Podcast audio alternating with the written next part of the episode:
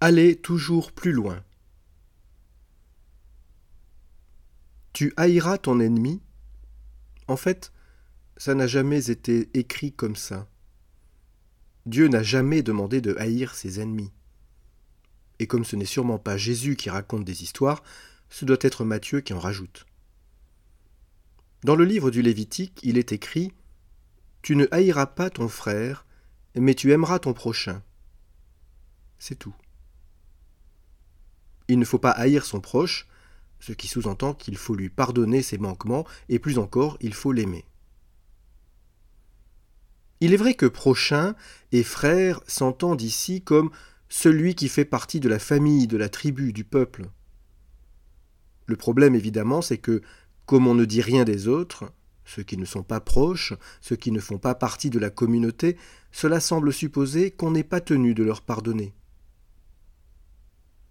Dans une certaine compréhension xénophobe du judaïsme antique, tous ces autres, païens, impurs, exclus de la promesse, sont considérés comme ennemis de Dieu, ennemis du peuple élu, de ses tribus et de leurs membres. Ces autres-là, pense-t-on, puisqu'il n'est pas demandé de les aimer, on peut les haïr. Mais c'est une interprétation étroite de l'Écriture.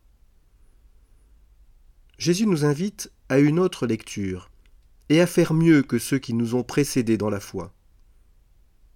Non seulement nous devons aimer nos proches, qui nous aiment, mais nous devons aussi aimer ceux qui nous sont étrangers et qui, parfois, ne nous aiment pas.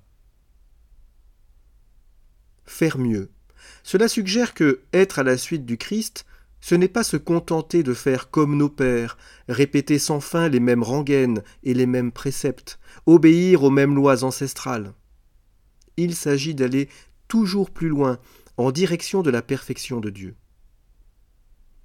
Cela résonne avec une phrase de Jésus que nous entendons trop peu souvent dans nos liturgies.